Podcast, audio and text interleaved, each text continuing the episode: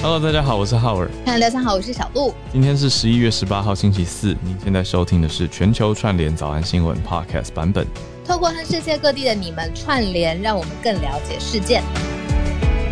社群方面，我是看到有一个很有趣的题目，就是有兴趣的人可以搜寻一个关键字，跟猫猫狗狗比较有关。嗯嗯，叫做 Dog Phone，狗狗的电话，让狗狗或者猫咪可以呼叫主人的这个。呃，看起来是一个新产品的研发的消息嘛，可是我觉得更大的是讲说，哎，很多人因为疫情的变动，开始要回到实体上班，结果猫狗出现了一些些分离焦虑的状态。哦，因为疫情时代是就是都在家嘛，然后猫狗就觉得我身边一直有人，有恃宠而骄，呃，不是啦，对，就是觉得反正都在啊。这是猫猫的部分，对。狗的话，应该就是觉得很很融化吧，它心里就是觉得哇，它自己的主人每天都陪都陪它，对耶，对啊，对，但是因为主人 还是要回去上班。就不不不是那么可以，也许像之前长时间 work from home，那就会有一些些，不是没只啦，但就是我觉得猫狗把它们想成是跟人一样，我们每个人的个性这么独特，猫咪狗狗也是啊，就每一只的个性其实都不同，像我们家两只猫咪就差很多，就是黑宝，我们家一只橘宝，一只黑宝嘛，两只都圆圆胖胖的。但是就一只是三花猫偏橘色，所以叫橘宝；一只全黑。那黑的这只看起来很高傲，可是它其实很容易分离焦虑。哦，嗯。然后呢，那橘宝就是心态是比较呃平和，它比较 chill。它就是只要有一个沙发 就可以躺在那边一整天，这样子的猫咪，它很可爱啦。那那黑宝就是比较容易会。会觉得哎，怎么不陪我？或者哎，你去哪了？或者你怎么那么久？就很明显，你从它动作里面感觉出来。可是它又不会想要完全的让你知道它很担心，或者它很焦虑，所以它会惊。有呃，是女生本还蛮多女孩子有这种个性的。对对，所以也是很可爱。可是就会觉得啊，就是放宽心，放宽心这种感觉。对，所以看到这个 dog phone，虽然它是取名叫狗狗的电话，可是报道是显示说。哎，现在还在研发当中，那猫咪应该也会适用才对。可是实际效果如何？就是让他们去拨一个球，很简单，就猫狗去拨一个球，就会开启一个通话。那等于主人这边就会 prompt，就会跳出说：“哎，你家的猫咪、你家的狗狗打电话给你，那你赶快接通以后就用视讯，然后他们可以看得到，看得到你现在在哪，你在干嘛？嗯，哦哦，看得到现在在哪？那我可以拿来用。”给我未来给人吗？对呀，这个哪是猫狗需要，我本人也需要吧？拜托，我就说跟人的个性很可以比拟啊，一个球。那我们的视讯电话不就是这样了吗？哦，我觉得想要用比较懒的方式嘛，太好笑了。对，我觉得是一个很可爱的题目啦，那大家也注意一下猫狗的情绪，因为说真的，猫咪我是因为养了黑宝才知道，猫咪原来也会焦虑。哎，就黑宝是吃过抗焦虑的药的。嗯，它会太担心，然后一直看不到人，就过度理毛，一直整理自己的毛。它的 对啊，它的毛就比较稀疏。好难过，就猫咪跟人其实一样，他们会有一些情绪，对对对，心理的需求、陪伴啊等等，只是又不一定每天可以一直陪他们玩。哦，对啊，你那么忙，早出晚归的，嗯。那你如果回来一直抱黑宝，就狂抱他，一直跟说我很爱你，我很爱你哦，这种就给他用爱浇灌他，这样那他会毛？他可能会抓我，就是他他就很傲娇啊，就是就是他喜欢你在他旁边，可是你一直抱他，一直玩他，一直碰他，他又会觉得不爽就走掉，就跟人一样啦，就是你看人如果如果一个小孩你都不理他，然后回家又一直抱他。哦，大概就是这种感觉吧。好，我我决定以后养狗好了，比较简单。这个太傲娇了，没有办法。我自己本身就已经 就是个性难搞了，再养一个个性难搞的猫，是不行不行。不会啊，没有，我觉得都是看个性，就猫狗也是一样个性，要要看，真的很难讲。好，所以轻松的话题，大家注意一下自己身边毛小孩或者是真人小孩，还有大小孩的心理健康，跟大家 的像那个球，我先可以去搜寻 dog phone 实知识，好，正在研究当中的狗狗电话。好，我们来整理一下今天真的有在打键盘的声音。好，我们来看一下今天的几则重点消息哦。好，我们今天会跟大家一起盘点，又是中美哦，最近真的是火线上的题目啊。中美现在又要谈什么呢？在预备要讲军备管制啊，这个大条啦。嗯，好，这是外交上的热题。那第二题呢？我觉得是公共卫生的热题，是辉瑞。辉瑞的药，它允许其他药厂仿制。那这样子算下来的话，总共四十亿人有机会可以受惠，我觉得这算是好的消息。所以等一下也来关注一下细节。孔医师一定也看了很多。你看全球七十七亿人里面的四十亿人，哦，过半有机会受惠。对耶。嗯，那延续的四十亿呢？我们第三题讲到日本为了要振兴经济，要放出四十亿，呃，那可能会让大量的热钱进入到股市当中。我们来看看这个日本振兴经济的消息。好，最后一题则是联合国，算是我们慢新闻的追踪。联合国跟首富之间的算到恩怨情仇吗？还没有到恩呢，就是 联合国跟好像没有恩首富马斯克之间的互相放话。现在联合国正式来回应马斯克了，因为马斯克既然说，哎，好啊，啊，要要有钱人捐钱来做好事，或者是帮助。达成永续发展目标，那嗯，我就来捐钱。那现在首首富跟联合国之间的对话，我们有后续的追踪。那大家也可以思考跟讨论。我们也看到了一些分析啦，讲到说，到底呃有钱人的社会责任应该怎么看待，会比较理性或者比较好呢？我们待会来看看。好，那我们就从第一题开始，外交的热题，中美的军备管制谈话，我们现在了解到多少？拜习会之后呢，发生了两件，紧接着就发生两件外交上面呃需要关注的会谈。嗯，那第一个我们跟大家分享的这个会谈是即将要发生的，是针对中美之间的军备管制要进行一个谈话。但是呢，美国白宫的国家安全嗯会议当中有说，这个不会是正式的会议啦，那不会跟美俄会谈等级相比。为什么他要这样子出来还价呢？是因为讲到军备的管制，对这个对于两国之间。呃，威力和阻力非同小可。嗯，那我们来举一个呃这个例子好了，就是美俄之间的会谈。当时到底是多严重呢？呃，一直都有一个美俄之间哦，现在虽然已经有一个新版了，就是战略武器要削减的削减的条约。嗯，那他们是限制两国部署的核弹头总数有一个上限，核弹发射器有一个上限，还有你的弹道飞弹，呃，潜潜射的弹道飞弹，还有重型的轰炸机的数量都是规范的非常非常清楚的。那这种呃。呃，针对军备之间限制的条约，通常有一个年限。那它通常有的时候会要延长。那以美俄之间非常严格的这种军备条约来说，还会在第三地来签署。那也就是说，这种军备之间的互相限制，其实是很很前置两国的军事上面可能需要一个恐怖上面的平衡，就是互相的贺阻拉阻着。那美中要谈这样子的军备管制，当然外界会很紧张，所以这个。赶快，美国官方就出来说，这个是一个非正式的会谈，不是像美俄之间的这种会谈等级。好，那这是第一个可以关注的看点。那另外一个呢？紧接着拜习会之后，马上下面的人在做什么呢？就是美日韩哦，这些高层，包括了像是呃国务院的第二把交椅，我们说 Wendy Sherman，还有日本的外呃外务省的事务次官，还有南韩外交部的第一次官，就是嗯。除拜习以降的接下来的这个几位呃高阶的外交人士，也召开了第三方的高层会议，那算是就是外交副部长层级的这些会谈。那所以就是说拜习之后，好像是两个人给了一个大方向或框架，当然还有很多各自解读的空间。嗯，但接下来后面要忙的事情还蛮多的。这个美中之间预备的战呃军备管制谈话。消息我我这边看到，应该小鹿这边也是，就是从美国白宫的国家安全会议 NSC 对外表示的。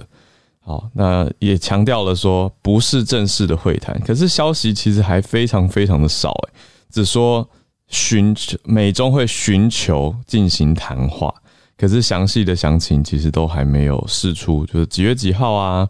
那会用什么方式举行啊？细节等等。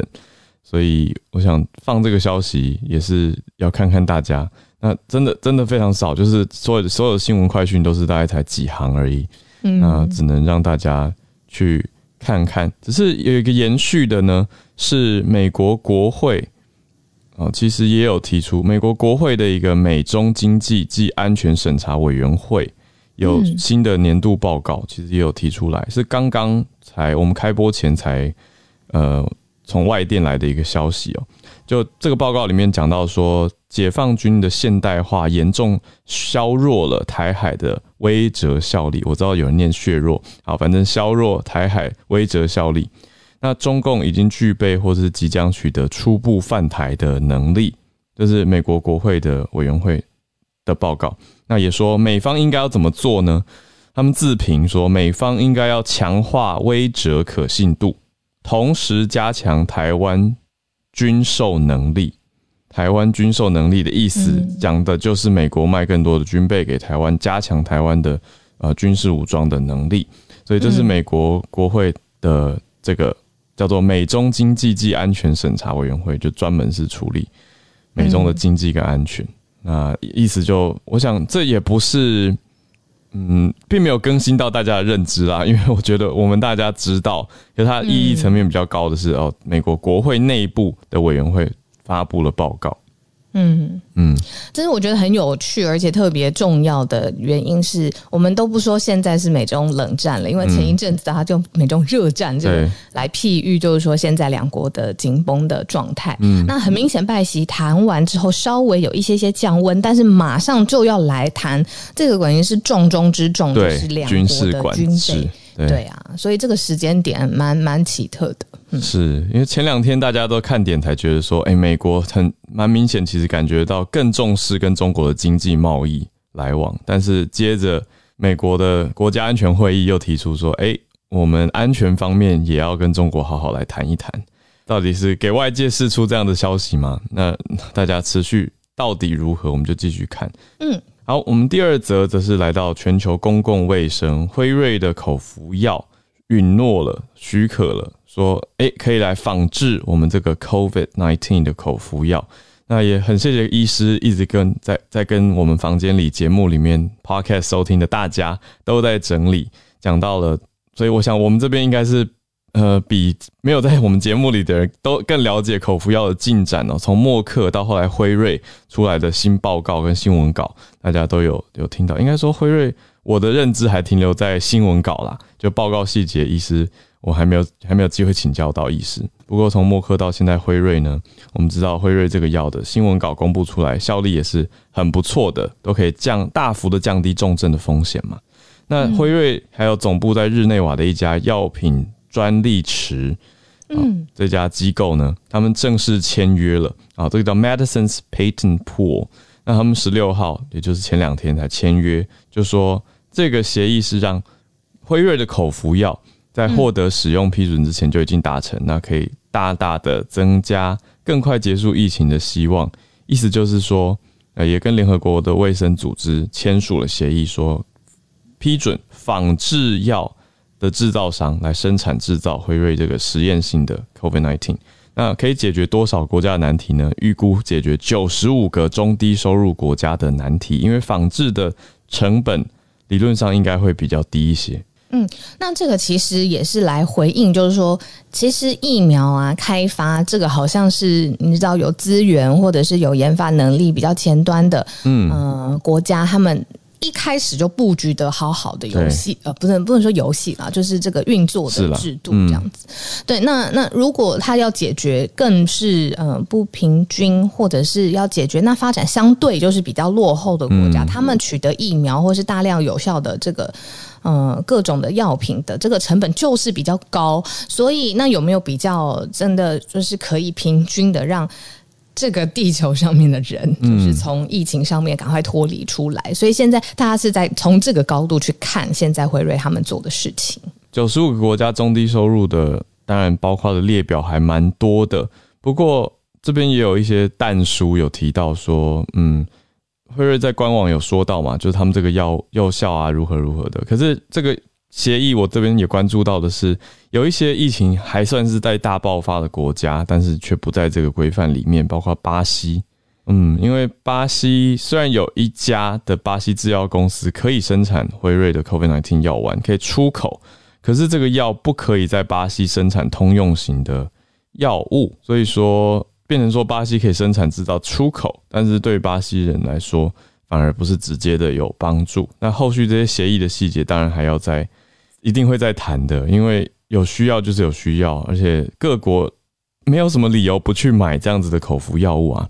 对，所以现在大家在思考，就是后续要已经在布局了啦，就怎么样可以用比较低的成本来取得这个对大家普遍重症特别有效的药物。对，那大家就看辉瑞跟默克这两家现在的发展情况，还有跟各国签署的情形。好的，那我们第三则经济方面的消息是日本。日本这个消息，我看到标题还有内容，就觉得哇。接下来日本的股市是不是会出现重大变动呢？嗯，除了变动之外呢，还有在产业方面也有比较大的刺激。不过我们这边改一下我们的标题上面的描述哦，这个用的单位呢是四十万亿日元，那大约是呃对兆，然后大约是呃新台币可能快接近十万亿，所以就是十兆。对，哇。很强，那这个是这个单位是刚刚履新的这个日本首相岸田文雄他新一季的这个新一轮的经济刺激计划，那这个是我们刚才讲的这个快要新台币十兆，它要投入的是。呃，刺激股票市场当中，而且那接下来还包括了就是十兆的日元，嗯，啊，十兆日元要提高在日本的国内的半导体的产量，那甚至还有相关的十八岁到十八岁以下的日本民众也会收到一些发放的刺激的呃金额，也就是说，在不论是市场上面啦，经济活络上面啊，甚至是以垂直产业来说，现在呢，这个刚刚上任的岸田文雄，哎，是有很多。呃，想想想法，而且直接要执行出来的，所以就会说，是不是放大招？是放出很多的，算是优惠刺激吧。之前翠翠其实就有上来跟我们提到，呃，民众已经在讨论说，那后续发放的一些细节怎么发，那怎样怎样才好，等等等。因为这次牵涉到的是十八岁以下。哦，很像是在发零用钱给所有人，对，连十八岁以下哦的日本青少年，他们也都可以得到大概台币五千六百元，也就是日元大概十万左右这样子的，呃，嗯，知道怎么形容 零用钱或者是补助刺激啦，而且是发现金，所以很直接。那但是。既然有多的钱或者这些所谓的热钱，的确，翠翠当时也有跟我们补充到了嘛，就是有一些家户他们是蛮需要一些民生补给的，这个当然就不是拿来做多余的投资，对。可是额外的有有热钱的人，或者说有你说手边有可支配所得更多的人，他们可能就会投入到股市来说，但对股市当然是好消息啊，因为从疫情到现在，日本的央行其实已经。很加足马力去进入日本的股市了，所以日本的股市其实一路是往上走的。那日经二二五的指数期间最大涨幅也超过百分之八十八，这个就可以显示出股市的热度。那现在又一直继续放水，其实就我觉得可以参照的对象是美国啦。就美国的股市其实很大一块，上个礼拜 Rachel 不是也上来跟我们讲到说，哎，全球经济的数字。很多时候，你看成经济成长啊，或股市成长，有很大一块当然是政府的补助所达成的，对。那我们就继续看看日本这边的情形。那现在这样大量的释出以后，那当然经济跟政治绝对没办法切割开来，所以大家也有许多不同的意见跟想法。那这次发展出来呃发出来的优惠，再整理一下，就是给年轻人十八岁以下。还有另外就是受到疫情影响的每一家企业，也都发大概十四万台币，呃，不对，哦，我刚刚算错了，刚讲是十万日元，我的数数学换算错误，对，所以这样换算下来其实是更高的、更高的台币金额，应该是说大概三万台币才对，呃，这给企业的是两百五十万日元，所以这也是蛮蛮高的一个金额，所以不论企业类型怎么样，嗯，都会有很高的。政府支出嘛，那另外就是小鹿刚你提到的半导体，还有另外第三面向就是日本政府还会拨出五兆日元的财政投资，还有贷款给大学基金来鼓励高等教育。嗯，所以不会是一口气全部投入股市啦，也是会嗯各方面你知道，就是分散不同的使用钱的这个方法，就是希望整个最后目标是刺激经济。嗯。不过说到使用钱的方法，哇，下一题真的蛮有趣的。嗯，看到这个联合国还有 Elon Musk 两个人，我我在看整个中间的呃他们的对话，只在隔空，那我就觉得很像嗯，在企业当中啊，也会去跟比如说内部或是外部要一笔预算，那通常就有一个人出来跟你说，好啊，你跟我说这个预算你要怎么用，然后怎么发挥你目标上面的效益。那只是这件事情现在是发生在联合国要解决饥荒的这个负责的专责单位跟 Elon Musk。身上，我觉得你讲的很生动，就是这个感觉。可是现在他们好公开哦，就是直接在大家面前办公，对 讨论的概念，对，就很像要要怎么形容？这有一种呃，给钱者跟受款者的关系，有点像赞助单位跟受赞助。受的，因为我不知道大家有没有认知或者是想法，理解到说，其实赞助商。并不是凯子，就是赞助商，他其实往往是带着很高的期许，尤其是赞助金额越高的时候，往往会比主办单位还要更对活动有主控权哦，甚至有时候会这样子。那主办单位如果没有执行好的话，有时候甚至是要写报告的。但是当然也有所谓的像天使投资人一样的。好，但我们现在看到的就是马斯克等于就是说，好，那。你要把你们的预算表列出来嘛？就是各个联合国各项到底哪边需要花多少钱？那他看完要觉得合理，他才清楚以后，他就会立刻卖出价值超过六十亿美元的特斯拉持股，而且捐出嘛。对，那现在呢？联合国已经哦，联合国的粮食计划署已经在官网公开了这笔钱的用途说明。那里面的确切跟大家分享一下，总共六十六亿嘛。那预估是，嗯嗯，对，用在四十三个国家跟四千两百万人可以免于饥饿。那六十六亿怎么分配呢？里面的三十五亿，也就是过半哦，会放在采购食物跟运送。那食物的储存啊，还有陆海空运送的成本都包括在里面。那另外的二十亿呢？啊，这边讲的都是美金啊。另外的二十亿是提供市场可以运作的地区。现金跟食物券就是所谓的 food voucher，或者是直接提供 cash 哦，那就是好直接的发放，那就是帮助呃各地的人士可以自己去购买他们需要的食物来，并且促进当地经济。嗯，再还有七亿是放在设计、扩大、管理跟实施的这些国家建设上面，都是跟食物供应有关的。还有还有包括刚刚讲到的现金食物券的发放。也需要这些所谓的 logistics，还有 infrastructure。那最后的四亿呢，是放在全球跟地区的营运管理、行政等等的事项，包括供应链啊、啊航线啊、物流监测，就是这些 monitoring 或者 administration 比较偏行政费用啊，都很高。因为刚刚讲的这些都是，我觉得已经讲到对数字已经不知道这是多少了。没错，而且我觉得这次最有趣的是说，他不是邀请世界上。嗯，大家哦，一起来为这个目标努力哦。嗯，一起就是看看你想要贡献多少，贡献多少哦。嗯，有钱出钱，有力出力，不是这种温和的。他是说六十六亿，嗯，就直接讲清楚，直接先把对，先把这个想清楚了。那当然，以 Elon Musk 来说，就是因为他是被点名的人嘛，他就说哇，连数字都出来了，不如让我知道一下你这个数字要怎么用。嗯嗯，所以才有这样子正式的回应文。不过就像你讲的一样，好好公开哦。对，这个推特是这样。这样子用的吗？是公开办公，不能内部的 email 写写吗？可是 CC 相关的人，这个年代有时候这样做事反而成功率更高哎。因为如果这一这一笔成了，成了，这一笔成了，嗯，虽然开先例会会变得有点奇怪，可是这一笔如果成了，我想这会是这次发文的官员，他他跟马斯克算是。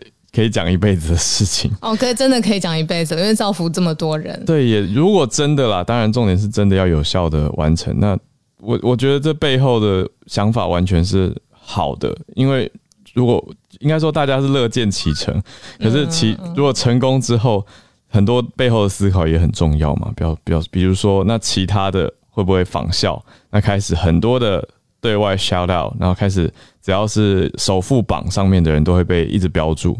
那有钱人就应该要一直把自己的钱发出来吗？因为你说富有的人可能本来就就我我我就我所知，其实蛮多人。像我昨天去翻译一场论坛，这叫做影响力投资。呃论坛，那是台湾这边的影响影响力投资协会第一年举办的论坛，办的非常大，那很多国际的组织都参与其中。那我印象最深刻的是说，所谓影响力投资，就是白话文就是说，你投资又可以赚钱，又可以做善事。等于是一举两得的一个，是是很好的想法。嗯，对。可是它如果放在全球的资本市场里面，其实目前有在做所谓影响力投资的还是少数。那这个影响力投资通常投资概念，对这个投资概念相对比较新。那它导向的是要完一起共同完成联合国的永续发展目标 SDGs。所以其实跟我们现在在讲的是同一件事。所以现在讲起来，这个六十六亿，如果马斯克他是直接的捐出到这个用途的话，也是的确是完成了 SDGs 里面的几项，比如说消弭贫穷、解决饥饿等等。所以这个其实就是算是影响力投资，但它放在全球资本市场当中的比例。还是小的，也就是大多数人还是会觉得啊，我获利就是获利，而不一定要去绑动什么事，绑定在对影响力上面。那昨天有一位主持人也问了，我觉得很直白，可是非常发人深省的问题。嗯，我就跟大家来分享，我觉得大家也可以好好思考一下。就是如果你现在手上有一笔钱，好，你眼前有两个投资的选项，啊，一家公司它获利很高。然后他说，他获利之后，他不是他不是所谓影响力投资的单位，但他获利之后，他说我会捐出百分之十的净利给公益使用。然后第二家公司获利是刚刚那家公司的一半，可是它是一家以永续发展跟影响力投资为重点的呃为目标的经营的一家事业。那这个时候大家会选择投资哪一家？嗯。很好的问题。对啊，我觉得不用有大家不用有立即的答案，可是可以好好思考。我觉得昨天听到最有趣的答案是两家都投，可是做不同的分配。嗯嗯，我就觉得哦，对啊，就是的确大家是可以做这样子的配置。那你说获利归获利，但我觉得其实细节很重要，因为我们刚刚讲到都是只看到大数字，可是没有去跟大家分享的是说，你说第一家到底是做什么事业？嗯，对不对？他的他的。盈利方式跟内容到底符不符合你的认知跟你所认同的想法？我想这背后其实有太多太多，包括我们现在每天的消费跟投资，其实都是一种选择。对啊，好讲多了个人感想，所以到底有钱人应不应该负责多少多少？我觉得其实不是真正的议题啦，啊，而是这背后大家的投资跟对于公众社会的投入跟思考，我觉得更重要。嗯嗯，我觉得讲的很好啊。嗯，那我我我在看整件事情的时候，我觉得还有一个呃很特别的例子，就是他只点名马斯克，而且马斯克是说，就是他如果可以交代这些用途，他立马就要呃，他立马就可以拿出这些钱的啦。不论是他卖现在特斯拉的股票或什么卖股，那对，那你看其他美国的富翁，你不要说在科技或在太空跟他一半。一直争霸的 Bezos，或者是美国传统定义上面的这些富豪，他们会不会觉得？怎么没有点名到我呢？我也可以有这样的财力或这样子的，就空虚寂寞觉得冷。对对，空虚寂寞觉得就是风头也被马斯克又被抢走了，所以我觉得他这个可能是对，就是接下来的这个富豪投入当中，可能也会有的一个以站在联合国角度啦，可能会蛮蛮正向的。他就只点这样一说，对耶，突然觉得这个点名的官员是一个妙招，就是用社群的力量啊。那种社群，大家公共，因为社群很具有很强烈的公共性，所以它是一种公开的讨论，那也会引来焦点，那更会让人家会觉得啊，我必须要公开回应一些什么，好像不说话就是一种逃避一样的那种压力吧。所以到底是好是坏？希望是好的方向，我们继续看下去。好，好，每天期待的全球串联时间，请大家来举手喽。好，我已经邀请了几位朋友上来，好，谢谢。那我们就先从。戏骨的 James 开始。分享一个苹果公司的新闻，就是他今天宣布呃推出这个自助维修计划啊，就是他的一个新的新的计划，然后他将在明年呃开始，然后这个计划呢，就是说他开始要对不只是专业的这些维修人员，他可能会对消费者直接来卖一些组件啊、一些工具，还有一些说明书来教大家怎么样修这个不同的手机或者电脑。然后呃，目前来说会以是 iPhone 还有 Mac 开始，然后这个我觉得对消费者来说是一个还蛮不错的一个就是学习的机会，还有就是省钱的机会。老实说，嗯，这个计划的背景，我想啊，就是说，呃，这大家知道美国人都很注重自己的自由，很注重自己的这个民主的价值，所以说他们对自己的呃独立性很很注重。嗯，然后有很多一些的 activists 对这个叫做 right to repair，嗯，就是呃，就是他们觉得说买的东西维修权就应该是自己的。嗯，对。然后有一些公司像是 John Deere，呃，一个做割草机的一个公司，他就嗯。在呃，怎么说，在这个舆论上，就是觉得说他对这种呃很不友善，他可能有一些东西想要自己维修，这种维呃这种修草机可能就需要一些软体的更新，然后这价钱都非常非常贵的，嗯，然后所以就会有这样子的一个呃潮流，就是说应该让各家公司对消费者自己维修更友善，嗯，对，然后拜登也有呃最近呃好像今年吧，今年初的时候有有有签署一个就是。不是说规定，比如说是比较像是呃 promote，就是想想让他的这个 FTC 这个联邦贸易委员会嗯。来加一些 regulation 来管管理一下这方面的东西，嗯。然后有可能因为这样子的背景吧，所以嗯，苹果当然就呃就可能就推出这样子一个计划，然后嗯，可能觉得说就就是。当呃一些电电子产品，然后可以维修继续使用的话，这样子物尽其用，对环境也是比较好的。嗯，所以我是觉得说呃是一个很不错的消息。嗯，然后就希望呃可能有兴趣的朋友或想要斜杠的朋友啊，就继续关注。可能呃毕竟苹果是就是硬体界的领头羊嘛，所以说不定其他的公司啊继续呃一起呃做同样的事情，这样子对。嗯，分享到这里。我 谢谢 James 分享这次，我觉得这背后显示出来的其实是一些。文化的差异，因为在你说以台湾来说的话，大家会觉得说，呃，如果觉得 iPhone 太限制太多，就就会去选别家嘛，对。但是美国人会说，我就是要用 iPhone，可是你要让我自己可以修，你不要逼我一定要用你们官方的维修或者你们的维修流程，反正就是反矛头指向店家，就是你要改变你做生意的方式。而且苹果也做出回应了，我就觉得这个非常有意思的文化差异。那我我觉得我认同 James 刚讲的结论，就是其他家也有可能会仿效啊，就是开始走一种各种手机或电脑的 DIY。可是以我这种懒人来说，我绝对是送修的。我一直我讲好听就是我相信专业跟让专业的来，可是讲讲直接一点就是我不会修，我也不想花那么多心力去研究。就像现在大家都在看电视跟用电脑，可是不一定会想要知道他们是怎么运作的一样。好，谢谢 James。那我们再连线到北加州的 Charles 老师，分享算是之前新闻的延续吧。大家不知道记不记得十月的时候跟大家分享过美国财政部的这个啊，他们宣布说啊，他们国债上限已经到达到达上限了。然后如果说不调高上限的话，他们很多的。社会安全基金啊，很多政府支出将会付不出来。对，那当时共和党在最后关键关键的时候，他说他愿意提高一点点。嗯，那他们说勉强提高了这个四千八百亿，然后等于是让国库可以再经营。那昨天这个财政部长耶伦说，这笔钱即将在十二月十五号，就是在一个月即将到期了。嗯，现在两党又是同样的剧嘛？嗯，对，又来了。然后呃，其实大家这个可能要这个嗯，就是。就是这个回回忆一下，就是其实要通过这个国债上限，必须要六十票，在参议院必须要六十票才能通过。嗯，那现在两党各五十票嘛，所以民主党就是势必要共和党的支持。这就是为什么他们就之前一直僵持呃僵持不下。那这些费用跟支出，他们是说并不是新的支出，所以说通常是呃大部分都是美国政府已经承诺的这个债务的义务，比如说像是社会福利啊、啊社会安全基金啊、军队等等的。那这个国债上限就像是我们信用卡的信用额度。那比如说我们这个信用卡跟你说啊，二十八万的上限，你现在已经借到顶了。那很多就是可能生活费都付不出来，你要打电话给信用卡公司，希望调到三十五万。嗯，那这个美国国债现在是二十，不是二十八，是二十八兆。嗯，那 现在已经这个借到上限了。那这时候这两档就是现在还在僵持不下这样子。嗯，那到时候如果说嗯。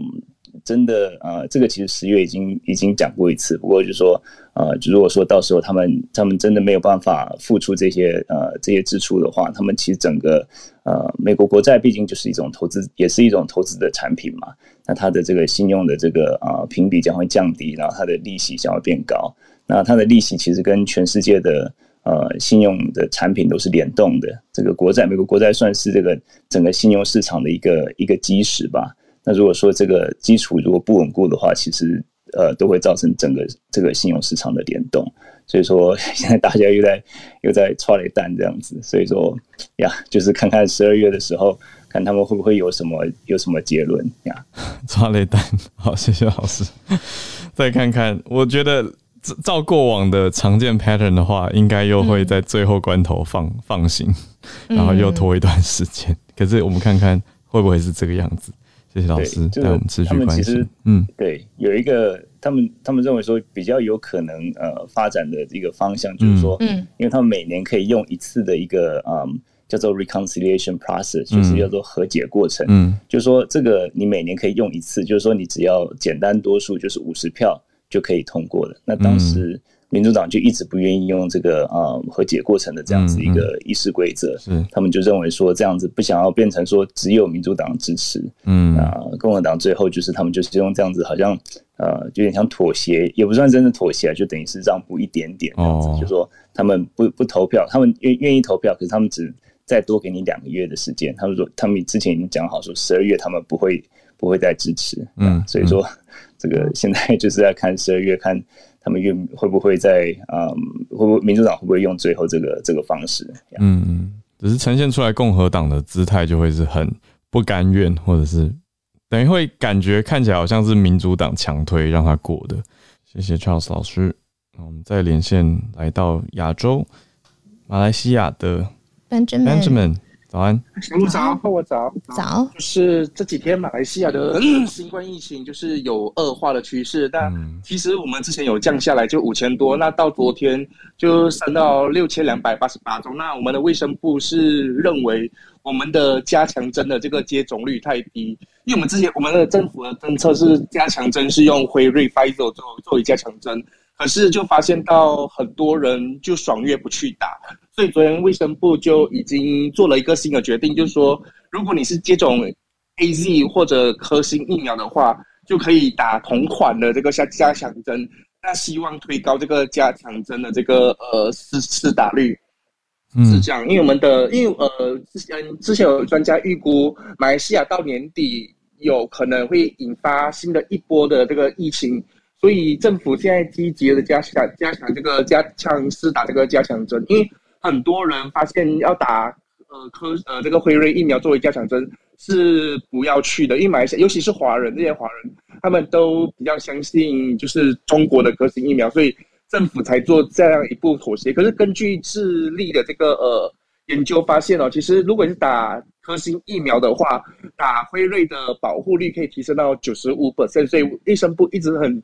鼓励大家是混打这个疫苗，可是发现很多人不愿意去打这个辉瑞，嗯，混打这个疫苗，对，为什么呢？为什么大家会不愿意混打？是担心？因为就是其实马来西亚的就是华人比较就是。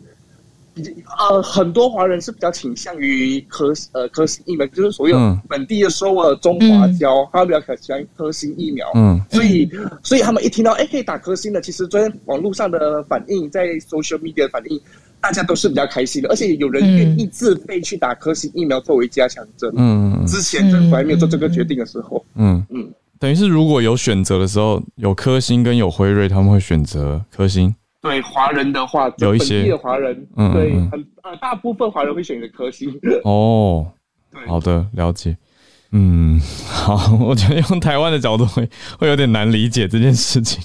对，但是但是，如果如果你说，嗯，跟他们的，我觉得就是跟呃信要怎么形容呢？就政治信仰吗？或者说政治的想法，还有对不同国家的观感的感受放进来一起理解的话，就嗯可以理解。那谢谢 Benjamin 带来这个。马来西亚的消息，好，那我们再连线到日本，翠翠，同时也有邀请翠翠跟小瑞瑞。我发现你们选的题目好像很接近，所以可以一起来讨论。嗯嗯，我们有我们有偷偷商量。哦，原来，对对对，好，OK，啊，好，那就是其实我想要分享，是因为刚好今天早上看到的新闻，就是其实日本，嗯，但除了受到疫情影响以外，其实日本，嗯，就是你。失业已经长达一年以上的人，据说今年已经突破到六十六万人，跟去年同期比较，大概多了十八万人左右。嗯，那这个数字其实是真的蛮高的。那这个所谓的完全失业的意思是指说他想要工作，但是他找不到工作的意思。嗯，好，那这个最大的原因当然大概。百分之四十 percent 是因为疫情，这个就算是不用讲了。嗯，对。那这其实在这部分的话，嗯，日本政府他们其实也有包括是要做什么雇佣调整助成金啊，或者是说有请那个日本的求职，就是政府的求职单位叫做那个 Hello Work，就是那个 Hello Work，对他们其实也有在帮忙，就是辅助做一些就业的动作。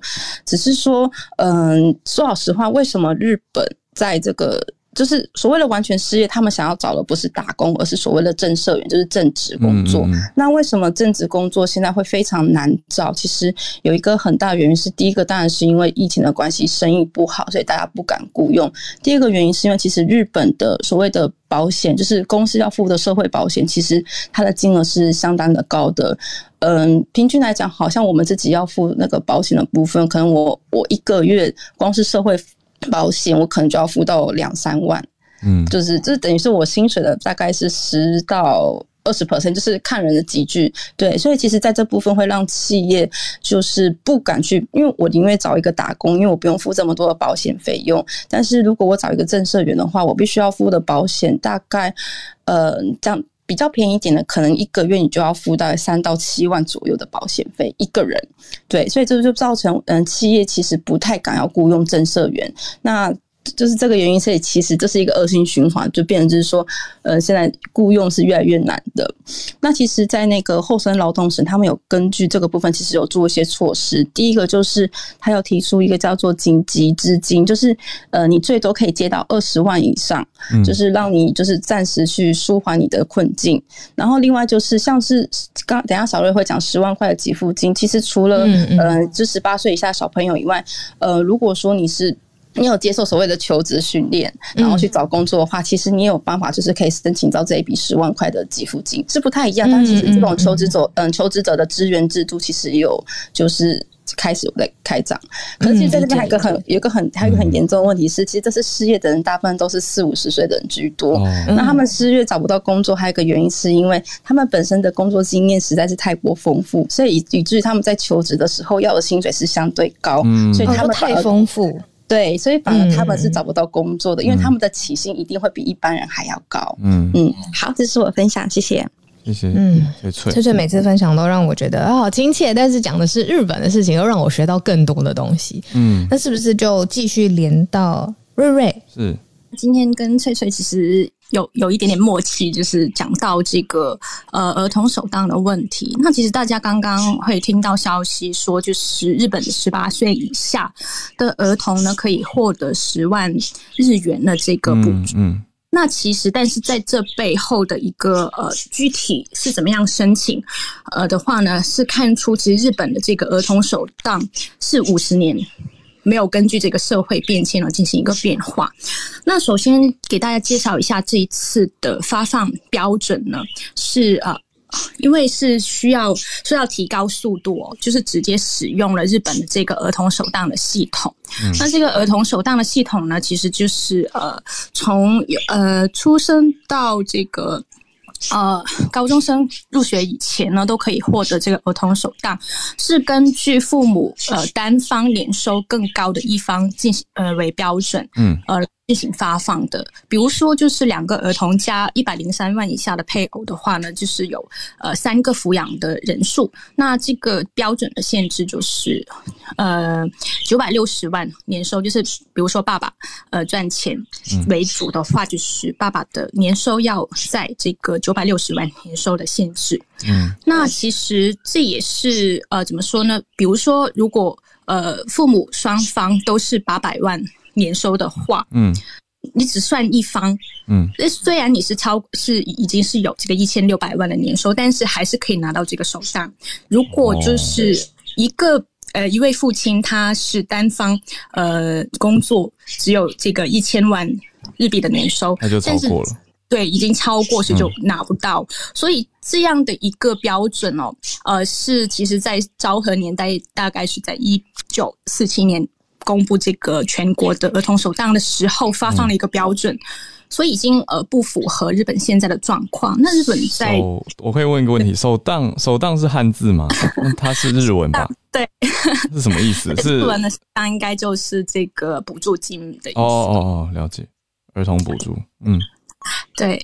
那在这个呃进入二十一世纪二十年代。就是在现在这个年代，已经是呃夫妇共同工作，已经是这个单方工作的一个两倍了。那所以这个是非常不公平的。那其实，在这个自民党内部。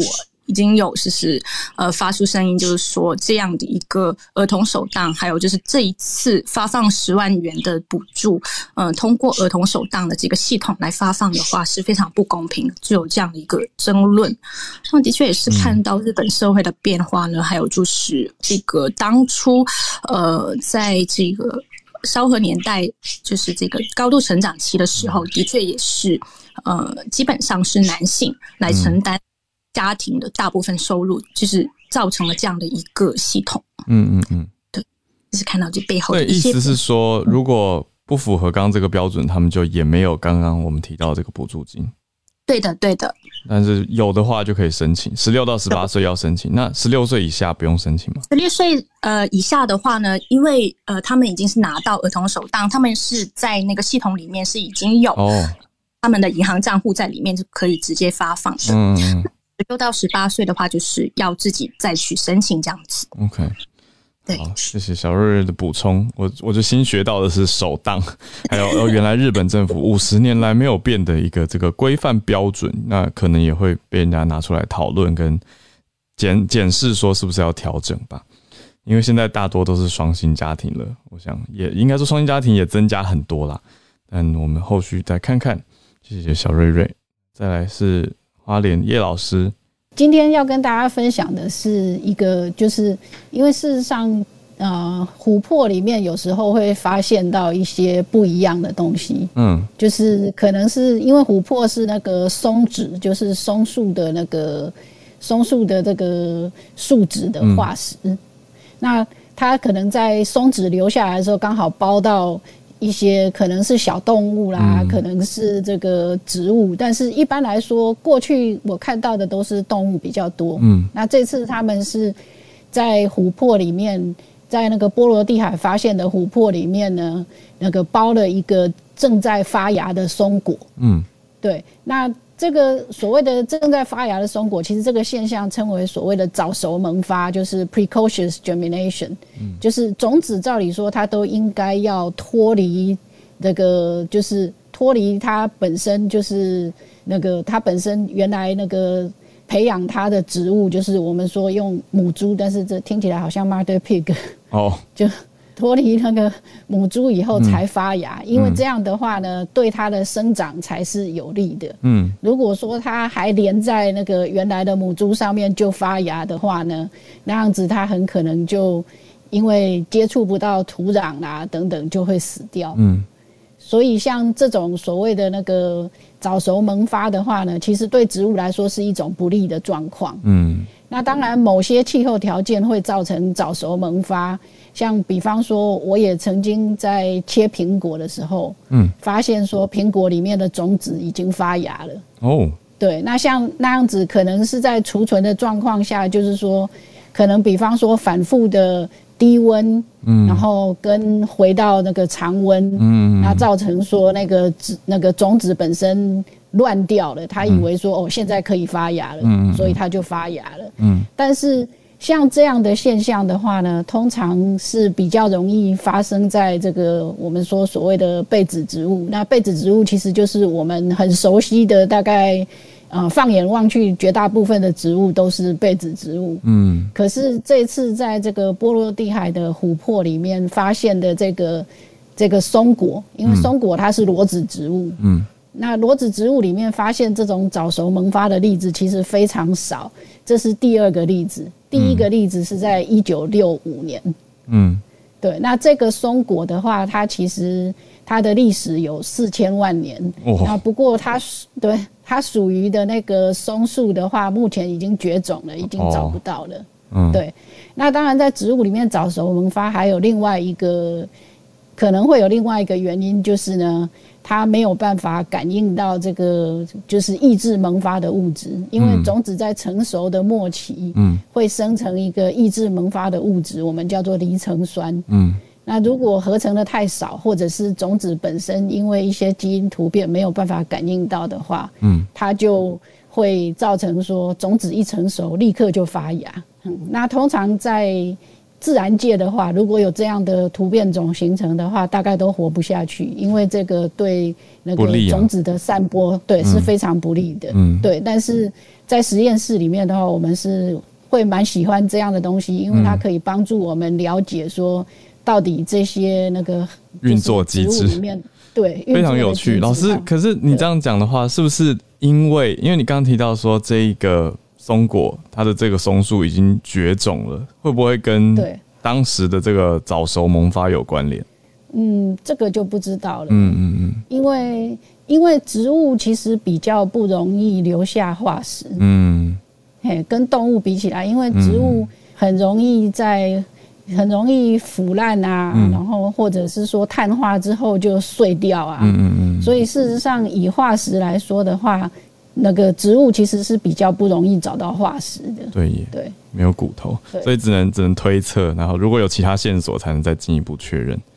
对对对，没有错。谢谢老师这个很很特别的分享，我想好像回到生物课，但是对学到一些离层酸。好，谢谢老师。嗯，谢谢老师。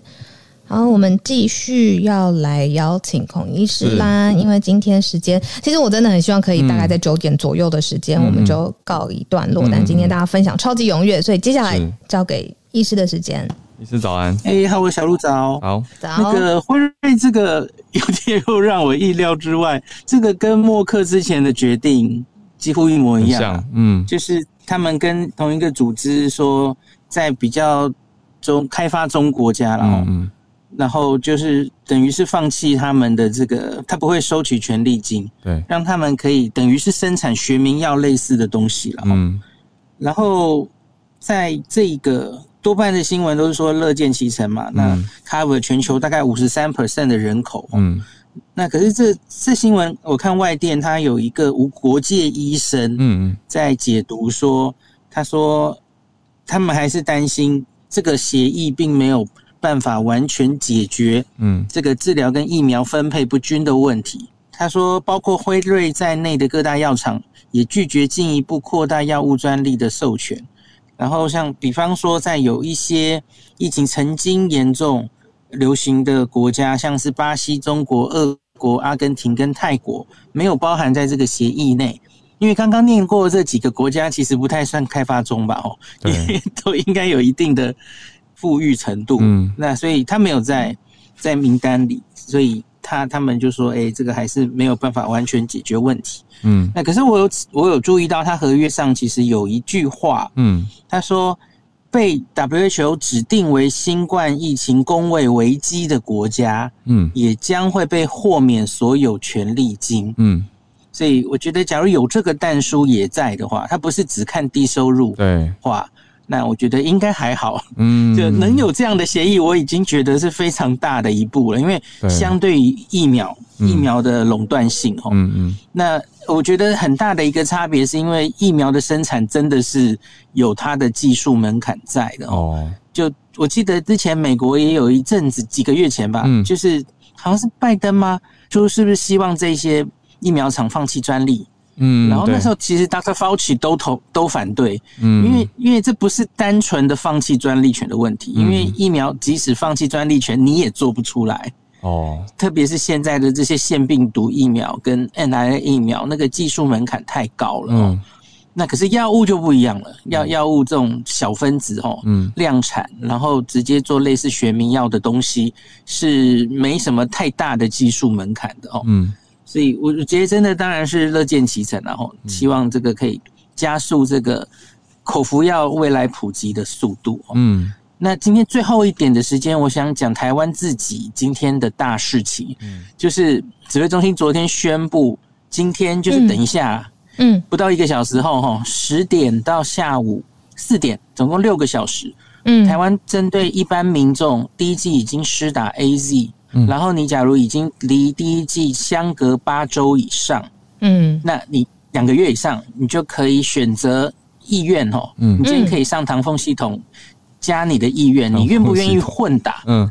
终于开始了，就是打开要要开放选项了。是的，就是今天，就是今天只是我觉得有一点试营运的感觉。嗯嗯 就今天先开个六个小时，然后让大家表达意愿。嗯，那这个人数大概有多少呢？目前 A Z 施打，然后还没有打第二季的朋友哦。嗯。台湾大概是两百万出头，那可是假如抓一个八周以上，嗯，已经相隔八周以上，指挥中心估计是快一百万人，嗯，九十几万人，嗯，所以就看今天这九十几万的朋友有多少人有意愿打。那指挥中心，我觉得今天这个试营运啊，是想先看一个风向吧，嗯，就是大家的意愿到底几。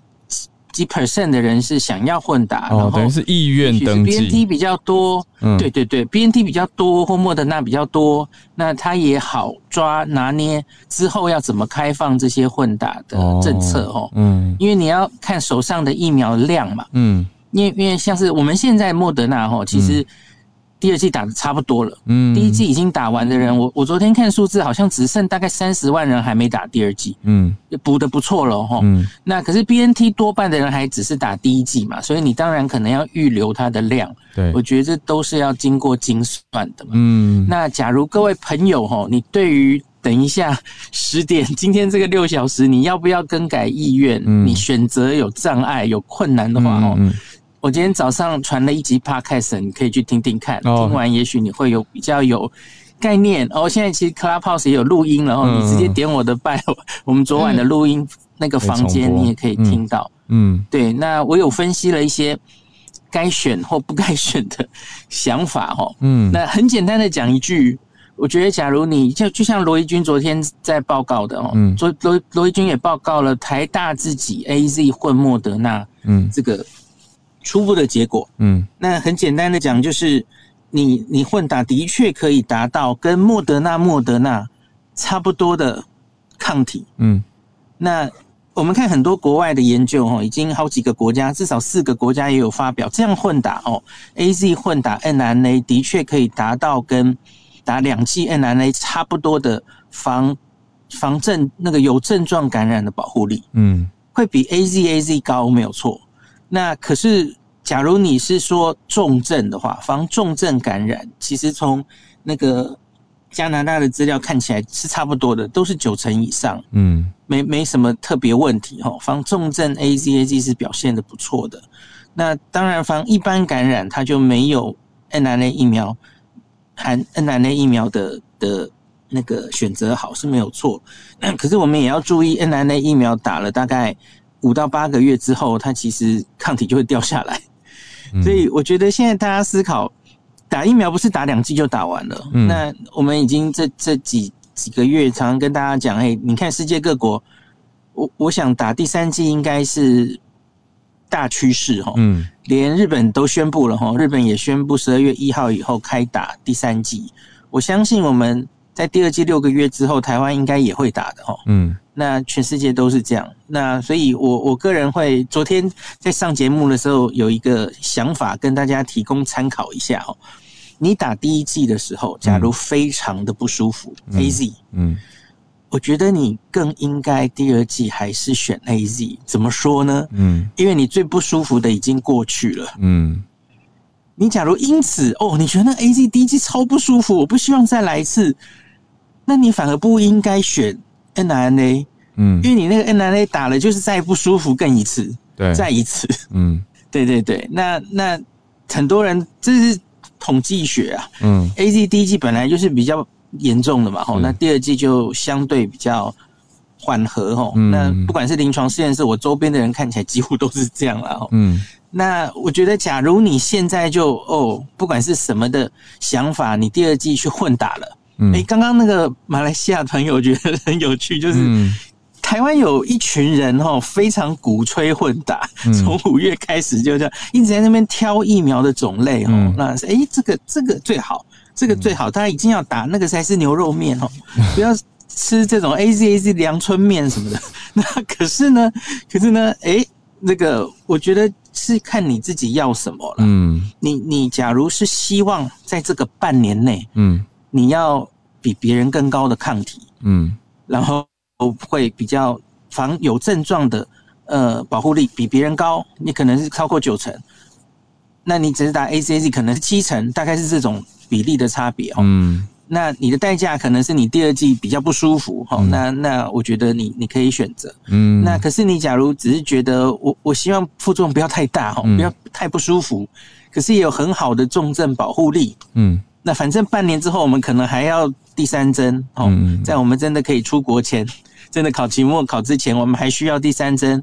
那一针大概一定要按哪那疫苗了哈？现在看全世界的趋势大概是这样哈，嗯，因为它资料最多，嗯，那这样我觉得，诶，那你自己选择，看你要做什么，嗯，什么样的选择？你假如现在打了 nna 哦，哇，又又被车撞一次哦，嗯，那我觉得会对你第三季。以后的第三季产生心理障碍啊，我就不想打了。我觉得这样反而不好。对，因为现在看起来两季是不太够的哦。不管哪个两季，可能都要。你要说科兴的两季，你要说 A Z 的两季，N I A 两季，看起来都嗯，对，长久它会出现 waning 哦，immunity waning。那就会消退，嗯，那我们需要再把它加强，嗯，然后希望它可以更持久，嗯，看起来目前至少要三季，嗯，我很不希望还会有第四季，这个是要接下来才要观察的事啊，吼，嗯，那所以大家要有心理准备，总之会有三季，所以你中间这个第二季。